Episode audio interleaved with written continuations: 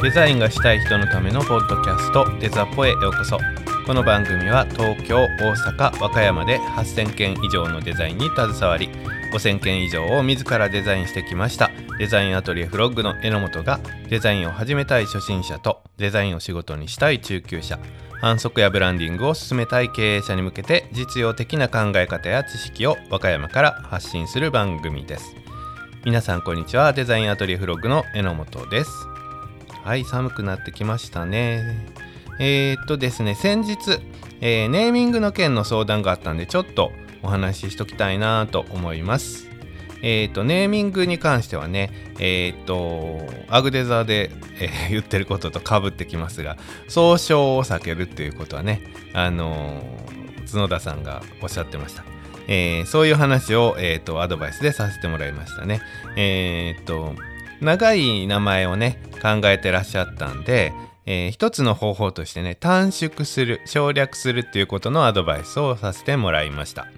長い名前はね、勝手にね、えっ、と、ユーザー側が省略するんですよ。それをこちらから逆にね、えー、省略してあの提供するっていう形でね、それを短縮した名前にすると、えー、オリジナリティもあって呼びやすくて、まあ音もね、大事なんだけど、印象づくかなっていう話をさせてもらったことが、えー、先日ありましたんで、ネーミングね、悩んでいらっしゃる方は、え参考にしてください。はいそれでは本編に行かせていただきます。今回は、えー、初心者向けデザイン作成手段総まとめって感じです。はい。えー、こんなのが作りたいなとかうちのお店にこんなツールが必要だなって思ってるけど何から始めたらいいかっていうね最初の段階。えー、各エピソードでバラバラバラと、えー、お伝えしてたんですがその辺をまとめてプラス新しい情報とかね、えー、と考え方とかを織り交ぜていきたいと思います。えー、今回は本職のデザイナーをね目指す話ではちょっとないかもなんですけれども、えーとまず第一歩目ねということでお聞きいただければと思います。えー、本職を目指す人でも知っておくべき内容も入ってますので、ぜひ最後までお聞きください。はい、では、えー、最初に、えーと、当たる問題ですね、えー、Mac 買えばいいの？っていう問題。この話もしましたけれども、Mac と Windows ありますけれども、えー、持ってるもので始めていただいていいと思います。はい。えー、Mac をね、わざわざ買わないといけないのって思ってらっしゃる方もいらっしゃるので、昔はそうだったんですよ。でも、まあ、今は Windows で十分できます。本職でがっちり作っていくときは、より Mac の方が良いだろうなという状況は出てくるんですけれども、最初のまず一歩は、えー、Windows で始めてもらっても大丈夫です。で、えー、作るソフト、サイトに関してになりますが、えー、今、えー、今回話ししときたいのは4つ。4択ですね。それぞれの特徴を、えー、詳しくお話ししますがその4択はイラストレーターキャンバラクスル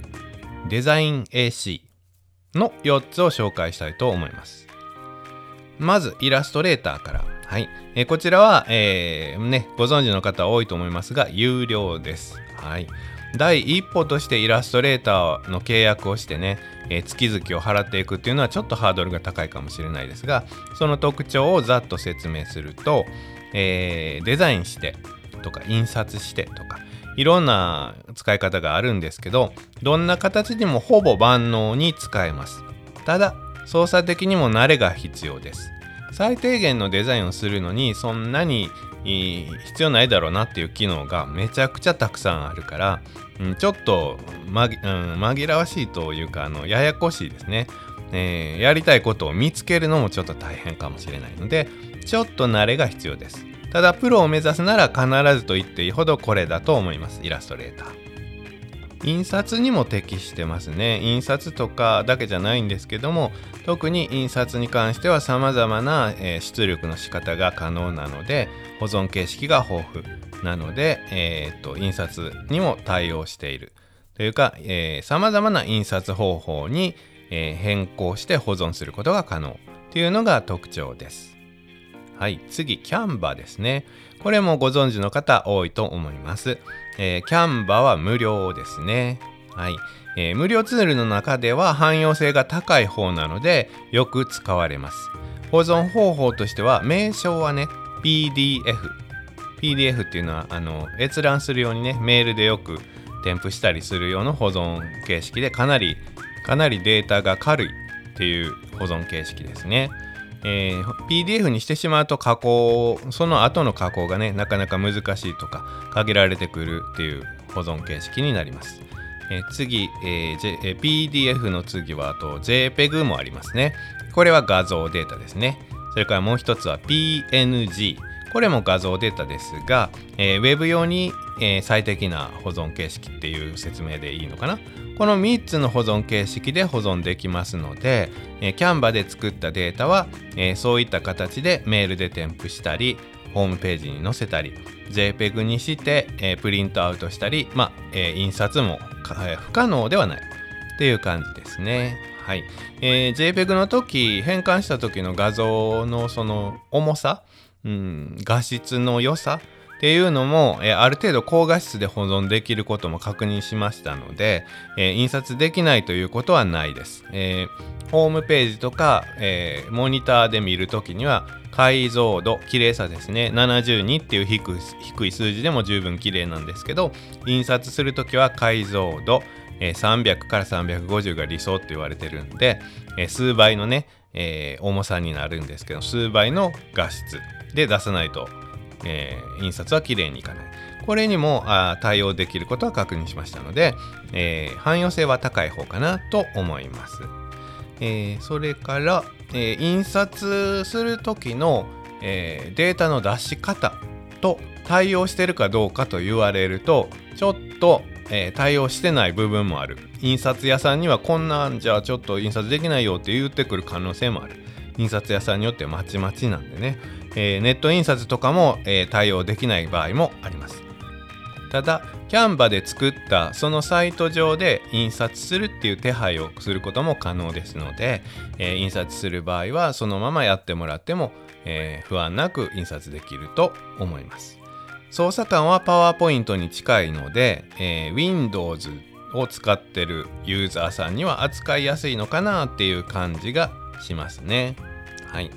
えー、3つ目はですね、ラクスルさんですね。これもすでに紹介はしてますが、こちらも無料です。ラクスルさんはもう有名なネット印刷の会社さんですね。えー、ここのサイトの中で自由にデザインができるようになってます。えー、ここの特徴としては、え、ラクスルさんでそのまま印刷する場合に限るということになってるようです。僕もいろいろ調べたんですけどね、その他の方法はちょっと今のところ見つけられなかった。だから、印刷する予定があるなら、しかも、まあ、ラクスルさんで印刷したら決して高くないし、えーと、よく使われてる方もいらっしゃると思いますので、えー、印刷する予定があるものはもうそのままラクスルさんのサイトで作ってしまった方がストレートに印刷できて便利ですしかも操作が、えー、かなり簡単な気がします、えー、よりイラストレーターに近い感じがするかなというお話も以前しました、えー、イラストレーターの操作自体はね割と直感的で分かりやすいんです。あのいろんなことができるから選択肢が多すぎてややこしいっていうだけで操作自体はとても簡単なので、えー、そういう意味ではちょっと簡単なのかなやりやすいのかなっていう印象があります。あとえー、っとピクスタ、えー、写真サイトですね。有料写真サイトの、え素材が無料で使えること。それから森沢フォント。これも有料のフォント集ですね、えー、かなり高いやつ。これが無料で使える。この2つの大きなポイントがあります。これも、え、以前お話ししましたがこの2つのポイントはかなり大きいんでこの辺も踏まえて検討していただければと思います。ラクスルさんですね。はい、え、4つ目はねデザイン AC ですこれもちらっとだけ言いました、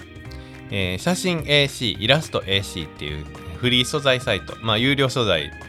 も兼ねてるんですけども、えー、サイトがあります。そちらの方で新しく作れるようになったデザインツールになります。こちらも無料になります。ただね、こちら、えー、自分でプリントして使う分にしか使えないような、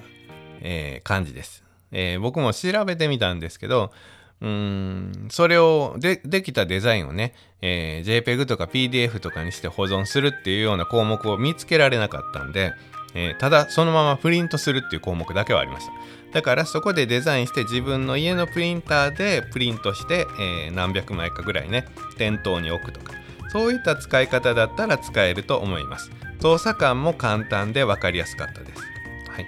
えー、かつ、えー、写真 AC デザインあごめんなさいイラスト AC の素材を、えー、使いやすくなってますので、えこちらも利便性はあると思います。ざっとまとめると、えプロならイラストレーター。でいろんな使い方をするものを作るならキャンバ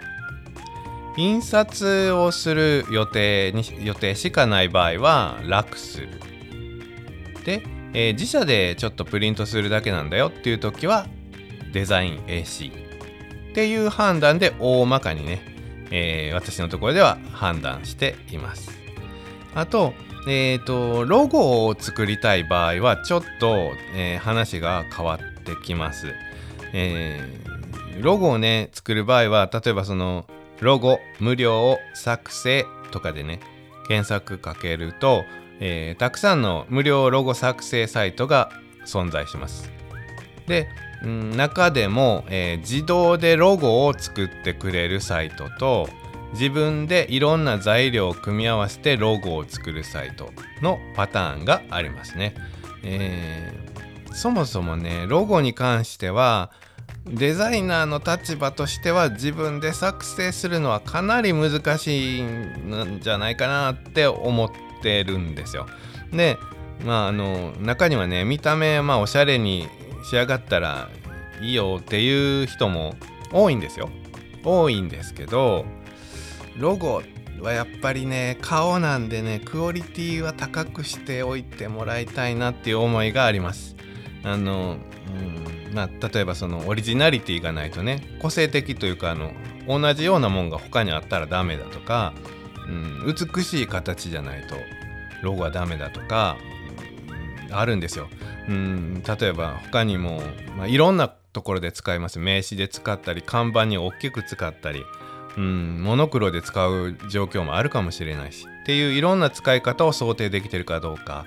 うん、サインとしてね成立してるのかどうか目印としてね成立してるかどうかとかまあなかなかそのデザインとしてデザイナーとしての要素がね集約されてるんですよねロゴの作成って。その会社の長く続けてるうちにねあんまり最初に適当に適当にって言ったらあれですけどかっこよかったらとりあえずいいんだよって言って最初に作っちゃうと必ず後悔するんですよね。で2店舗目出すとかねあの会社ちょっと見直した時に、うん、よし作り直そうとかっていう方が多いです。でこれはねロゴの本質としては会社の顔なんでせっかくねあの2店舗目作ろうっていうぐらいまで人気出てきたのにねロゴを変えちゃうその顔を変えちゃうってせっかくの認知度がね台無しになっちゃうんでこれが良くないんですよだから最初からちゃんと作りたいうん認知の象徴としてねあの作るもんですからね。せっかく認知されてるもの変えたくないじゃないですか。であの無料作成サイトで作っても全然いいんですけどその自動で作るっていうのは本当にやめた方がいいと僕は思います。確かにその、えーと、項目としては足すんですよ。いろいろその何、えー、て言うのかな。業種を記入してくださいとかいろいろ情報を入れるんですよ。だからある程度のオリジナ オリジオリジナリティね。ごめんなさい。オリジナリティは出てくるんですよ。出てくるんですけどあくまで今の、えー、AI の力としてはあんまりちょっと頼りない感じはしますし、うん、中にはもう変なのが上がってきますから。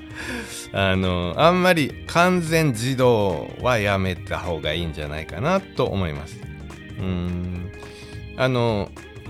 みんなゲームするのかな？僕はゲームするんですけどね。ゲームする時にアバターというかキャラクターが作成するゲ作成できるゲームとかあるじゃないですか。これから冒険するぞっていう気持ちになってる時にそのキャラクターの作成が最初のその初期の何も触られてないままってやらやらないでしょってゲームしない人には分かんないか。やっぱりそれなりに自分の理想の形だとか、うん、イメージとかあのちょっとこだわったりとかまああのしたいじゃないですか。せっかくゲーム開発側が自由に顔を作れるよ目の形まで変えれるよって言ってくれてるのにそのまんま何も触らずによしゲーム始めるぞってなんかちょっと悲しいでしょ？ロゴもね会社の、まあ、顔なんでちゃんと作りたいですよね。だからロゴの作成だけはプロに頼んでもいいのかなっていう思いもあるんです。自分で作れるようになるねデザポの中で言うことじゃないかもなんですけどすごく迷ってます。ここに関してだからロゴに関しての放送回は先延ばしにしてるのはそういうのもあるんですよね、えー、作ってもらうのはやっぱり難しいなって、えー、後々変える必要のないロゴを作ってもらいたいなっていうのがあるんでちょっと考えてます。あのデザインアトリエフロッグへ発注してもらっても大丈夫ですよ。この番組ね意外とねデザインアトリエフロッグの宣伝最初に名前は言ってますけど宣伝してないような気がするんで今宣伝挟みました。はい。余談でしたねまた。えー、っとですね、えー、何でしたっけ？そうそうツールですね、えー、デザインするツールがその4つ。えー、あります。まあ、ロゴじゃないものをデザインするということに今回はしておきましょう。で、ツールが4つあって、そのツールの中のどれかを使うということが決まりました。じゃあ、デザインしていきましょう。っていうところですね。えー、デザインするときには、えー、デザインのフォーマットを使う場合とオリジナルデザインを使う場合があります。デザインのフォーマットを使う場合からお話します。えー、イラストレーターにはないです。イラストレーターはもう完全野放しです。自由に使ってくださいみたいな感じです。ただ、あの、えー、他の紹介しました3つ、えー、っと、キャンバ、ラクスル、デザイン AC には、す、で、にデザインされたかっこいいデザインがめちゃくちゃたくさん用意されてます。このフォーマットを使ってそこに自分の会社の内容を当てはめていくっていう形が仕上がりが一番まあ綺麗で、えー、まとまった形になっていくとは思います。はい、ただデザインのフォーマットを使う時の問題点としてはうん自分がそのデザイン、まあ、チラシでも何かを作ろうと思ってデザインをしようとしてくれてるんですけれどもその目的がね、えー、そのデザインで達成できるかどうかそれが最適なデザインかどうかというのはちょっと別の話になってきます。すでにデザインされてるわけなんでそのデザインが、えー、皆さんが今から作るデザイン、えー、広告物の目的と一致してるかっていうのはかなり怪しいっていうのは分かっておいてください。ですから、えー、そのためにね最適なデザインを作るためには見た目がね素敵な綺麗なかっこいいフォーマットを選んでくるっていうような形にするとちょっと失敗になりがち。目的のために、えー、最適なフォーマットを探し出してそこから自分にアレンジしていく。自分の会社の内容を当てはめていく。っていう方がいいです、えー、言いたい内容がすでにね決まってると思うんで例えば言いたい内容はこのお店の特徴は3つあるんでその3つを伝えるチラシを作るんだっていう時はその3つの項目を伝える感じのね、えー、デザインがされてるフォーマットを探し出してきてその3つもうすでにね3つがデザインされてますからその3つの中に自分の3つを、えー、当てはめていく。っていうのが一番、えー、綺麗にいくし目的も達成しやすいし難易度としてもかなり低いえー、簡単にできるかなと思います。だまあ最初の第一歩としてはこれでもいいかなと思ってます。では、えー、フォーマットじゃなくてオリジナルのデザインをねする場合ですね、えー、これはまあ言ったらきりないんで今回は、えー、最低限2つだけねお伝えしておきたいと思います1つ目、えー、手書きでデザインしておくこれもね、えー、もうすでに喋ってることとかぶってきますけれどもそのそれぞれのサイトができることがねたくさんあります。すごく便利になってるんで、えー、面白い機能とか装飾とかねいろいろ提供されてます。もう画面の横にも表示されてます。それを選んでるとねめちゃくちゃ楽しいんですよ。だけど それをしてるとまあ、そもそものデザイン必要になった理由とか目的がね達成できるデザインにはなりにくい。なのであらかじめデザインを考えておいてください。それを手書きとかでねやっておいてください。それを再現するっていう作業を、えー、モニター上でやっていくっていうのが一番いいと思います。ターゲットはどうかなっていうこととか目的は何だったかな。これの使用方法はこうだからこういうデザインじゃないとダメだなとかストーリーの件ね、えー、理想のストーリーを達成するためにはこういう内容じゃないとダメだなっていうのは、うん、モニターに向かっていろんな提供されるツールを当てはめながら考えていくよりは何にもない状態でね手書きで考えていく方が出てきやすいです。ので是非、えー、手書きをしておいてください。2つ目。メインビジュアルメインタイトルがあるデザインの場合はそれを大きくしてください、えー、これは名詞などとかは別ですね。えーと、チラシとかの場合になってきますけどもメイン、えー、ビジュアルがある場合メインタイトルがある場合はそれを大きくしてください。その大きくするのも自分が思ってる大きいよりはもっと大きいです。ぐらいに思って入れてください。もうあのなんだこれっていうぐらい一回大きくしてこれじゃダメだなって言って小さくまあしていくぐらいの方が気持ち的にはいいと思います。そのぐらいインパクトのあるものにしてあげてくれた方が、えー、タイトルをねメインビジュアルをね見た方にそれだけで内容が伝えたいことがある程度伝わるのが理想だと思いますのでそういうデザインを心がけてください、えー、この2つですねを注意してデザインしてもらえればあとは自由にねチャレンジしてもらえればいいと思います。さて、えー、デザインする時にね実際こう作っていってる中でフリーデザインでいろいろ考えながらね再現していくと、えー、足りない材料が出てくると思います。それぞれのサイトで、えー、提供されてる写真とか材料で足りる分は使ってあげてください。ですが、えーと、それで足りない時僕らもイラストレーターでデザインしてる時に、えー、入れたいものがないなっていう時に無料サイトから引っ張ってきます。この、えー、無料サイトイラストと写真ですね。ここに写真入れたいなここにイラスト入れたいなっていう時のことですね。このサイトを紹介したいと思います。このサイトももうすでに紹介してますがまとめとしてお伝えしたいと思います。はい、えー、まずイラスト。おすすめは、えー、イラスト AC さんですね。はい、こちら無料のイラストがたくさんあります。いろんなイラストさ、ね、あるサイトは他にもたくさんあるんですけども、うん、便利なのは僕の感覚では今イラスト AC さんかなと思っています。ただね、えっ、ー、と、無料の範囲が限られてるんで、えー、無料であるなら、えー、1日1個しかダウンロードできません。そもそもね、えー、サイト内で、まあ、あの例えば車のイラスト入れたいなっていう時車って検索かけるでしょ？そしたら、えーと、車のイラストが出てきます。いや車だったけどいやタクシーだったな。間違ったと思ってタクシーって検索かけるでしょ？いやタクシー出てきますよね。このやり取り5回以上はもうできなくなってるんですよ。5回しか検索ができない。1個しかダウンロードできない。これが1日の制限です。だからデザインは進んでるのにえー、イラスト AC で1個今日ダウンロードしたから明日だ明日しかもう1個ダウンロードできないから今日の作業はここまでイラスト AC 待ちみたいなこともあると思いますので、えー、注意して、えー、検索する内容も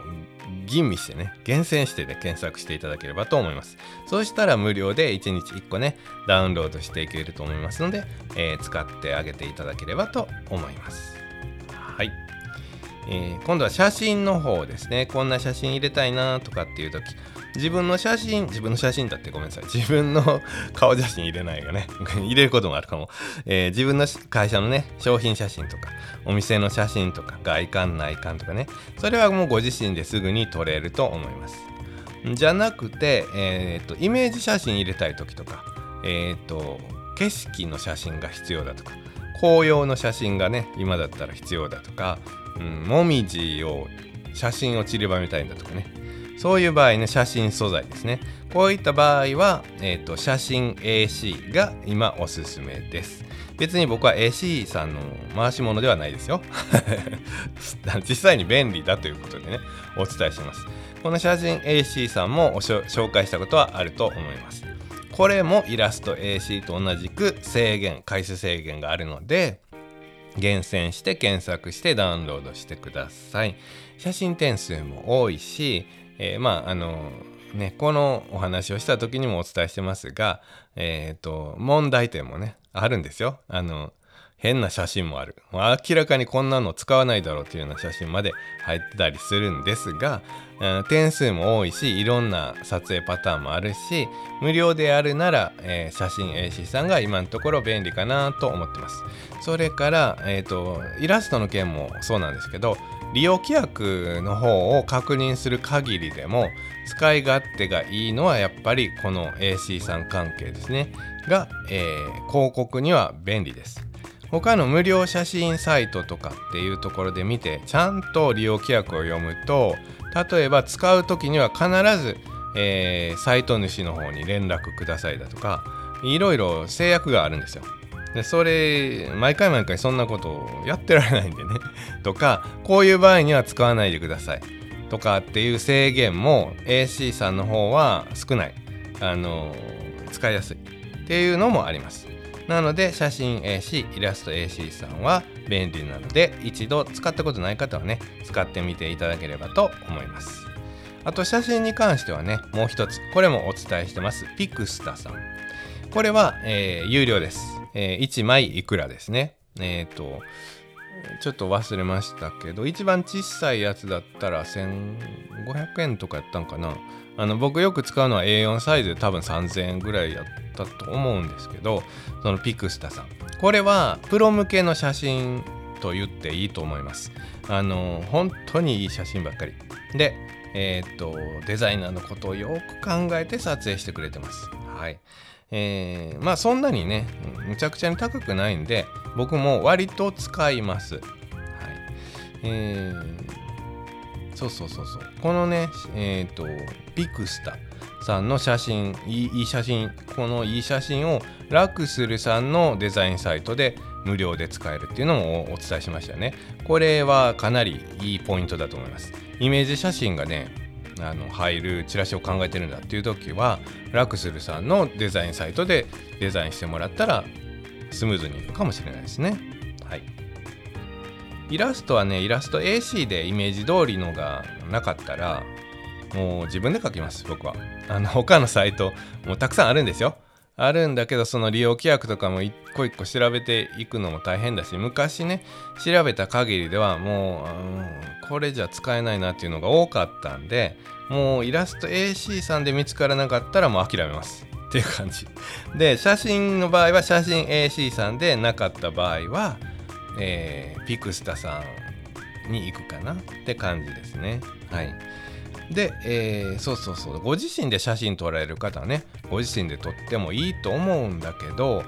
大体ね例えばこの秋口のチラシってね秋に入る前に作ったりするんですよそしたらもみじの写真を入れたいってなった時にねよしじゃあもみじの写真撮りに行こうかって言ったところでまだもみじがね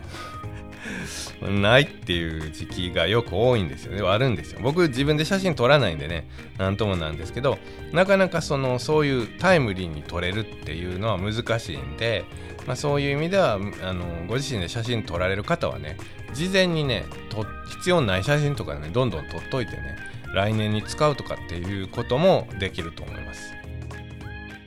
材料に関してはそれらで事足りるかなと思いますこれから、えー、ご自身でねあのどんどん作っていただければもうね無料で自由にデザインできる環境なんてね僕らがデザインした頃から考えたらね本当にありがたいですよね遊びでもいいんでねぜひぜひいろんなものを作っていってくださいあデザインのね、えー、チェックはぜひデザインアトリエフログ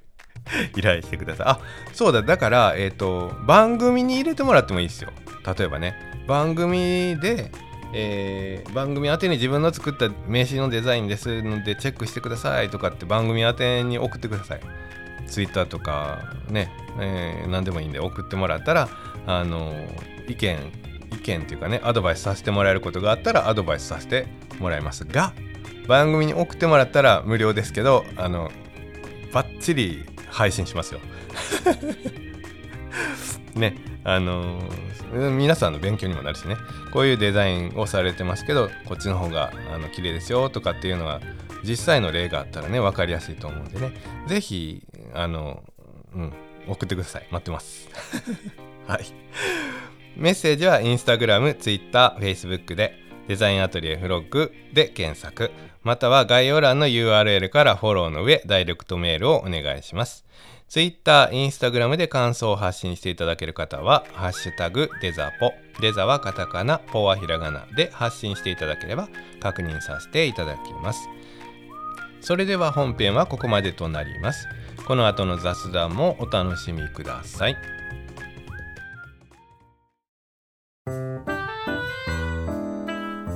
はい、お疲れ様です。えー、っと、